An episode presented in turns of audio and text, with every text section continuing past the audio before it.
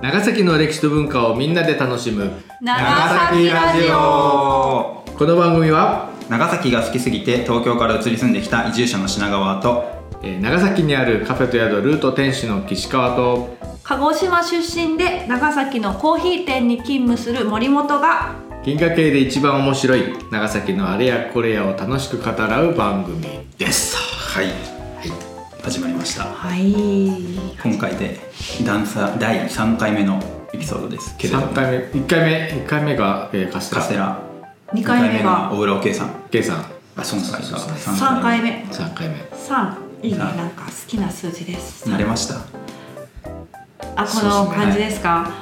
慣れたような慣れてないよう なそうですね相づちベタだなってい やいやいや探り探りこうポですッねドキャストやってるのでうんうなんかん面白い感じにねできたらいいですね、うんうんうんよろしくお願よろしくお願いしますあちなみにリスナーさんからの感想も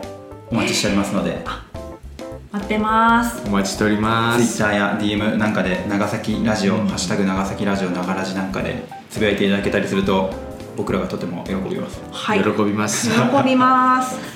はい、ということで慎吾さん第3回目、今日のテーマ発表していただいてもいいですか、はいじゃあ今回のテーマは「えー YOU は何しに長崎へ」えー長崎とポルトガル愛と涙の交流しよーじゃじゃじゃじゃじゃ愛と涙の愛と交涙流でしそうどういうことっすかこ喜れはびも悲しみも引きこもごも ある長崎とポルトガルの交流の話をします、うんはーいそもそもなんですけどあの長崎って実は深い関係がポルトガルとあるんですが、お二人ポルトガル行ったことありますないです、ないですねあ慎吾さんもないですかないですないですお僕もない旅好き実は意外とねですよねよでもこっちからするとやっぱ一番遠いヨーロッパですよね確かに遠いですねこあう飛行機だと北欧ってこうロシアの、ね、北側をこう通っていくとフィンランドとかって実は11時間とかぐらい着いちゃうーうんうんうんで多分そこからこう乗り継いだりとか、はいそのどっかのハブで乗り継いだりとかしないと多分つけないから、多分16とか17とかそんぐらいかかるんじゃない遠いっす意外と慎吾さんあの海外経験長いから行ってるかと思いきや、我々さんにね翔ちゃんも結構そうポルトガル ねないんですよ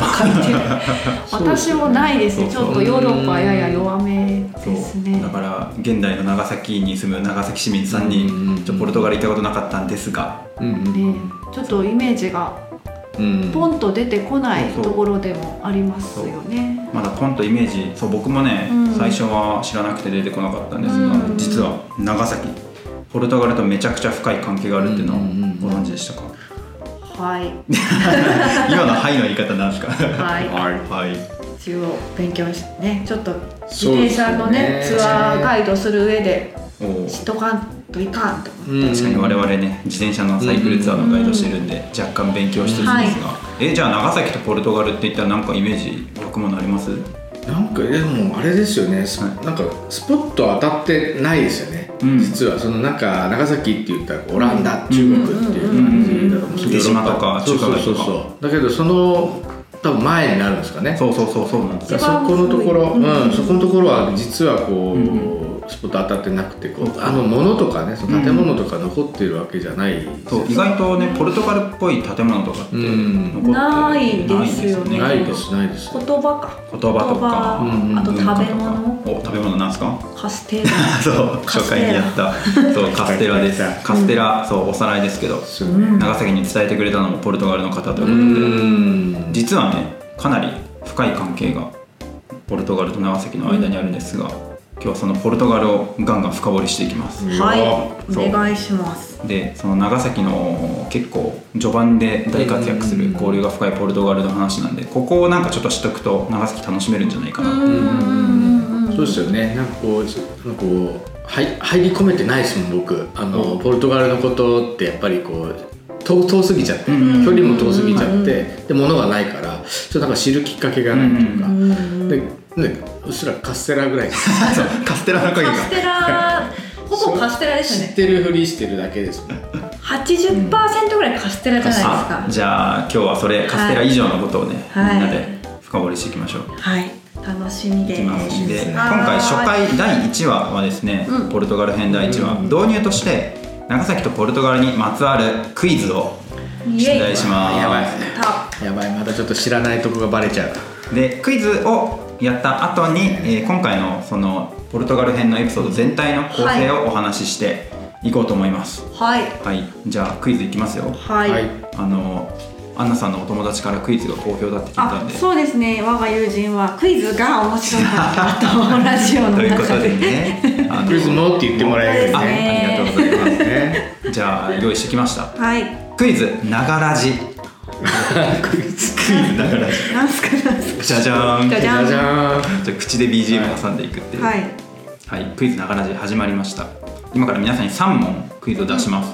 はいよっしゃあの第1回ポルトガルじゃカステラ編のね復習も入ってますので、うんはいきっと正解できるでしょう、んんうんうんいきますね1問目昨年2021年は長崎のメモリアルイヤーでしたうん何の年だったでしょうメモリアルイヤー21でしょ、はい21でしょだからあれですもんねはい慎吾さんもピンときてますねそうそう遡るやつですよね遡るやつですよリスナーさんも考えてくださいねですよねあこれヒントあれでしょあのポルトガルですね450っすよね正あ450っすよねはいで450これみんなでね行きましたもんねあのなんだっけあの、歴文さんの、はいそういえばあの2つの開口ってそうだ歴史長崎歴史文化博物館うん通称歴文そして慎吾さそうんそうそう答えを言いましたねそうですよねえっとえ えっと開口、はい開は口いされた開港開く港です、はい開港開開くく港450周年です開いてなかったんですかそ開いれてなまかでったですうん1571年に長崎はうん開港いたしまして、うん南蛮貿易つまりはポルトガルのポルトガルのポルトガルの方とうん貿易するための港として開かれました、いつオープンそうですよねそうなんで450周年メモリアルイヤーが答えだったそうですよね450 450年前だからえっ、と江戸時代より前ってことその時代より前戦国時代ですね、ですよね慎吾さんのヒヒヒヒヒヒヒヒヒおいじいやちゃんー、すごいすごいえー、すごいそんぐらいさかのぼわるかんない適当いでやしたでもひひひひおじいちゃんとは言そううかそうそう、もうだいぶもっと前450年でしょだから1世帯何25年って考えたらいいのかな、そんぐらいですかそうね結構ねだからだいぶっすねだいぶ前414161718世代ぐらい前ってことそですうねおでもねそんうな、んとてもうんおめでたい450周年迎えたんですけど、ちなみに、うんうんその長崎開港したのが450周年前で、うん日本に来たのはもっと前なんですけど、んうんこれ復習なんですが、うんうんあそうそうちなみに日本に初めて来たヨーロッパの人はポルトガルの人、うんうんその人が1543年誰ですかえ名前はちょっと詳しくあれなんですけどああしあのどこにたどり着いたでしょうかアンナさん種子島お地元鹿児島鹿児島県種子ア島ンナさんの地元にたどり着いてまうした、んうんうんそう南の端ね南の端に、はい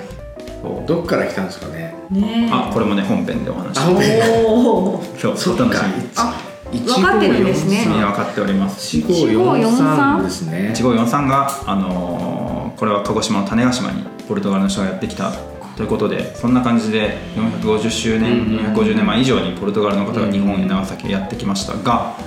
クイズ第2問目いきます第二問ドゥドゥンクイズながらじ第2問これも復習です ね次のうちポルトガル語が起源の日本語はあーポルトガル語ですね次のうち次のうちはいはい、アンナさんあちなみに4択言いますねカステラ、パン、うんうんタバコカッパ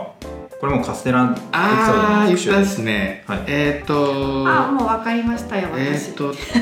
たタバコじゃなかったっすっけタバコ正タ解でバすコタタババココ正解です、うんうん正解他にもあります全部じゃないですか正これ解ですあそっかこれカステラパンタバコカッあパー全部えー、パンもそうポかルいトガパンルだって英語だったらブレッドですよねそうですねパパンンパンパンパンパンパンパンデローあーパンデロあーーそっかそっかカッパもそうカッパかもそう慎吾さんがカッパのあのキュウリの巻き海苔巻き食べるのでボケてたやつで すねちょちょちょちょじゃなくてあのカあっちッじパゃないですねあの頭にお皿があるあーあのカッパえでもあ違うかこっちのカッパそうがあの甘がっぱですあや私も間違えたこっちいっ ぱいいっぱいあるね嘘ついた嘘ついたなので全てポルトガル語由来でございますでカこれタカナなんですねやっぱカタカナりで書いておりますがうんなのでこれ450年以上前に長崎来て、ね、日本にもそれ以上前より来てますけど、いかにこうなんか生活に身近な言葉が残っていて、うん普段から考慮したかっていうのをこう本当感じられるなって思って、うんうんうんで使ってますね今も今あれもそうじゃんコンペイトーとか違コうンペイ島とかアルヘイ島とかそうよねそうよねボールとかあ、うん丸ボーロ丸ボーロボーロ、うんうんうん食べ物系の言葉多いし、うんビスコビスコティビスコッティビスコあれビスケットビスケッあトビスケットビスカウトビスケットビスなカるウトほど食べ物が多めですねうん食べ物の言葉も多いしあと一時ねあのポルトガルのファッションなんかも流行ったりしてですね、ん南蛮スタイル南蛮スタイル南蛮ファッション、なのでいかにこう日常の生活が濃かったか、うんでそう1543年に来日長崎に来たのは1571、まあ、それも前もかうんなんですけどこういかになんですかね約1世紀100年弱にわたって、ううん長崎周辺日本国内で混ざって雑居して暮らしてたんですよ一緒に日本人とポルトポガルルトのガル人がもう近くにそ住うんごでたっ近て所ご近所、うなんであの隣お隣さんのうんうんそうよねそうですよね感じうんなんか僕南蛮屏風のあの絵を見た時に、はいそのあの服とか見たんですよね、はいその帽子がかぶってこうちょっとダボっとしたズボンとかはいはい入ったり、はいそうそうそうなんかおしゃれだなと思って、うん多分ああいう人たちがこううろうろねしてたりとかあー隣に来たりしてたら、うんちょっとね真似する人とか真似したいですよねいやいどうるんちゃうかどうなやって真似したんですかねいやちょっとズボンを膨らませるうんそうそうそうそうそうそうそうそうそう今あれがねこうああのそうだねヤンキーが着てるあいれやそうあーあれにこうああのれニとッカかポッカみたいなあそこにこうポルトガルあの人たそちこにちゃんと踏襲されてるわけですね。もしあ繋がってますねやっぱり期限がご近所のあの近くの商店街とかでそういう服着てる人が歩いてるかもしれないし、お二人あの月町長崎市街地中心部にある月町商店街に行ったことあると思うんですけど、うんありますそこにあるガロの鶏のあー知ってる置物置物っていうかうんモニュメント見たことあります、ありますありまそうす。幸せの鳥みたいなやかつ。カラフルなカラフルな鳥の鶏、はいあれポルトガルの幸運を呼ぶ鳥、うんであのモニュメント今度行ったら見てください、うんあのうん月町には以前なポルトガルの人がいっぱい住んでたっていうのうんがおられてるんですよ、長崎に越してきたばっかりの頃にうんあれ見て、うんなんなんだろうと思って写真撮って、あのインスタに上げたんですよ、うんこれは何だろうみたいな、はうんそしたら海外の友達かあらーガポルロだトよガルとあのうん縁がある場所だからじゃないみたいな来て、あおーあそうなんだみたいなそそううそそううそうそうそういいですよポルトガルが近づいてきましたあよ近づいてきました身近だはいねはいはいそうそうそうそんなガロもあるんですよ、うんなんでねリスナーさんも今度見に行ってほしいんですガけロどガロですよねそう月町ですね。入り口のところにいますね。いますうん。あれ触るといいことあるんですよね。あ触っていいんですか 嘘嘘今ちょっと嘘持ってました。はいということでポルトガルが身近になったところでラスト第3問いきますあじゃあじゃいあきはいますカフェと宿ルート我々がは今い収録している長崎駅地下カフェと宿ルートのうん目の前にある西坂公園何が起きた場所でしょうかあーはもうい、ここれれはは公園であるんですが、公園でありながらも、はいあれですね、殉教の地、お正解いきました26人のねはい方が殉殉教の教地、された場所場所はい詳しいですね正解でしょ？はい正解でしょ？い もう今回のクイズ3問はねほぼ復習ということではいやーありがとう、サービス問題ありがとうございサーまビスす。問題でしはたい全問正解そう西坂公園はですね一応解説すると日本で初めて時の権力者かっこ豊臣秀吉によってキリシタンが処刑された場所でございますねそうですね。慎吾さんが言ってくれたようにうん26世紀殉教地というふうに西坂公園呼ばれてもおりますですよえねう。んそうそうまあ公園っていうふうにはついてますけどねモニュメントがあるし、うんその後ろにねあの記念館うん二条世人記念館もあるし、で横にねフィリッポさんその中の一人うんうんメキシコ人の方のねこう教会教会がありますはいありねますのでメモリアルな場所です。うんそうそううんはいえーこれちょっと後ほどエピソードの本編で詳しくお話ししようと思うんですけど、キリスト教っていうのは日本に持ち込んでくださったのがポルトガルの方でございます、うんうんうんうんそうポルトガルの人によってキリスト教が日本にもたらされるっていううん感じなんですけど、まあ、正確に言うとポルトガル王国が支援してるイエズス会っていう修道会なんですけど、んまあ、それはさておきうんうんうんうんであのキリスト教もポルトガルの方によって入ってきたんですが悲しいことにキリスト教は当時の日本のいろんな政治の状況とかいろんな状況に合わなかったため、うんさっきね殉教の処刑の話もありましたけど弾圧されたり処刑されたり、うんうんこう禁止禁教されるっていうことうんうんうんが起きてですね、ダメってことですダねメキリスト教ダメ、かつそうキリスト教を熱心に布教するポルトガルの方はそういうこともあって1639年日本からうんうんうん追放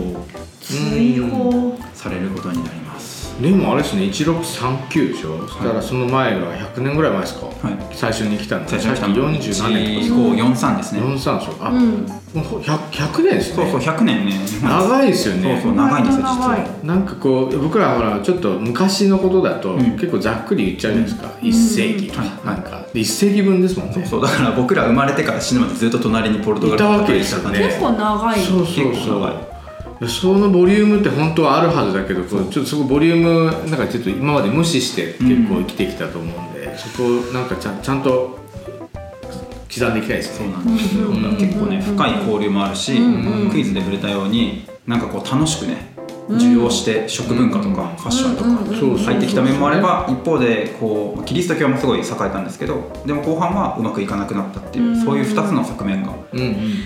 やっぱ人間と一緒でさな長くいるとこういろいろあるってことですよいねや多分絶対あるっすよ四いやだって100年だったら4世代みたいな感じですか、もうじいちゃんとかのばあちゃんとかが、ねみたいな話もあったわけでしょやっぱなんかこじれることとかこうやっぱ問題が起きちゃうんですよ付き合う中でそうなんですよ今回のエピソードはそこをねうんうん深掘りしていきますいや楽しみですということでクイズ3問やってうんカステラ編とかこれまでの流れもねおさらいしたところでうんはい今回の日本とポルトガル交流史編の全体の構成ご説明してもよろしいですか、はーいで今皆さんにクイズ3問うん解いていただいたんですが、うん今回のエピソード全体ではうんもう少し大きな3つの問いに、うんえー答えていこうと思いますはいその3つの問いとは何か1つ目なぜポルトガル人は日本にやってきたのかうんうんそもそも遠いですよねめっちゃううんん2つ目なぜポルトガル人は日本で受け入れられたのかううんん文化とかね食文化とかうんファッションとかキリスト教とか、で3つ目最後の問いなぜポルトガル人は日本から追放されたのか、うんこの3つの問いをみんなとね、はい一緒に語って解いていこうと思っております全部気になります気になりますよね、はいうんなんかよくよく考えると、うんよくよくわからんみたい本当ですよねそうそうゆゆうは何しにっていうね本当に「You は何しに日そん本なに感じなんで日本をチョイスしたかもねそうそうそう本当ねこれ気にでなるこの3問の問いちょっと一つずつ補足してもいいですかはい一つ目のなぜポルトガル人は日本にやってきたのか、うんこれめっちゃ疑問じゃないですか、めっちゃ疑問一番疑問かもだって私のポルトガルから長崎めっちゃ遠いじゃないですかおいしかも当時は船でね移動飛行機もないんうんうんうでん移動するんでめっちゃ危険ですようんね、うんで皆さんポルトガルの場所イメージ湧きますかうん改めて、わかりヨまーすロッパの西のうん方、うんうんでポルトガルの港町リスボンかうんら長崎までの距離うんおわ、おかります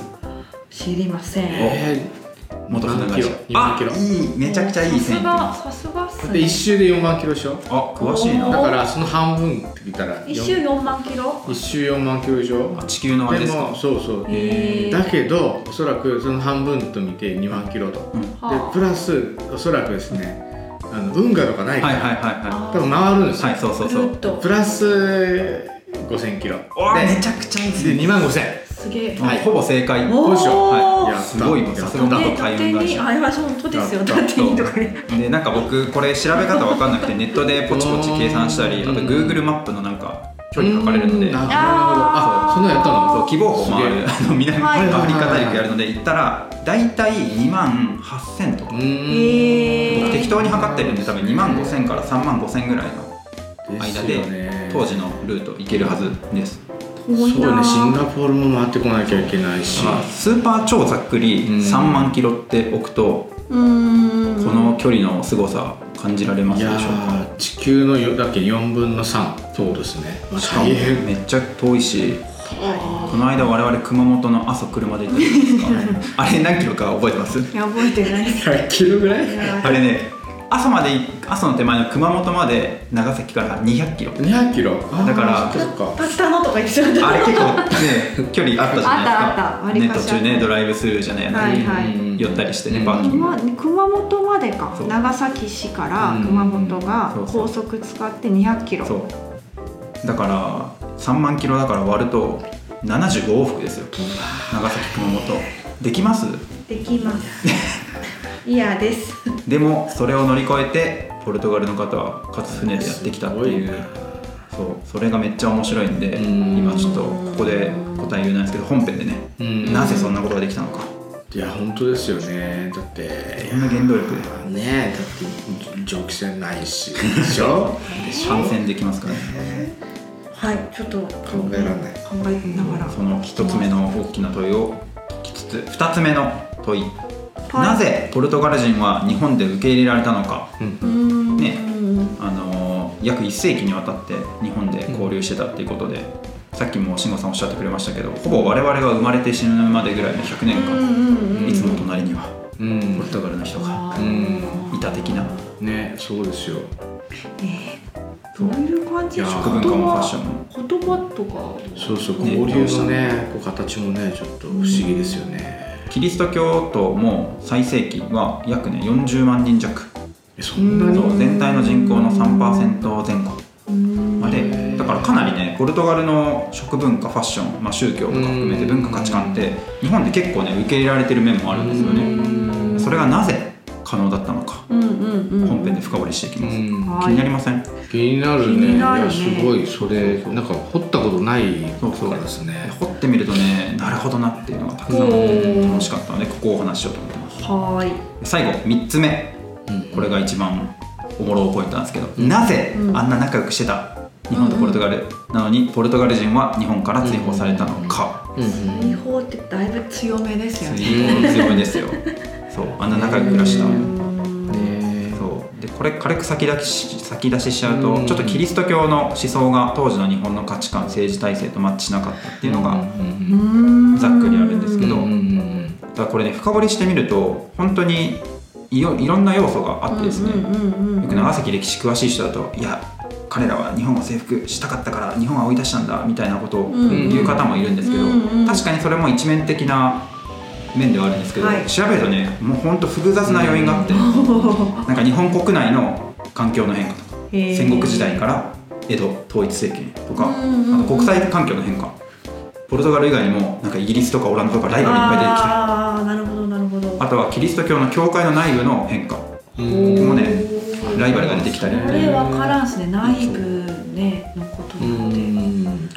この辺から結構ちょこちょこねこう出てきますけど本当に最初の1番2番のところ、うん前半のところうはん特にねなんか知られてないというかそうなんです、表舞台に出てきてないところだからめっちゃ興味あります、しかも日本史世界史宗教史のダイナミズムがあーこの長崎のちっちゃいエリアうでん爆裂しているって偉いいうのが偉い狭いところでねうんそうそうそうあれですねそんなものもね感じられてですねうん非常に面白いんじゃないかと思っておりますはーい僕らの知ってるところは本当一面的ですねうんそう本当知らないなかなりねいろんな要素が知れるうん日本とポルトガルの交流史うんうん愛と涙の愛と涙のドラマを見ていこうと思います愛のところめっちゃ興味ある、はい慎吾さんが想像してる愛と違う愛かもしれない ということではい初回こんな感じで全体のお話とクイズもねしてみましたうんはいはいということで次回に続きまはすーい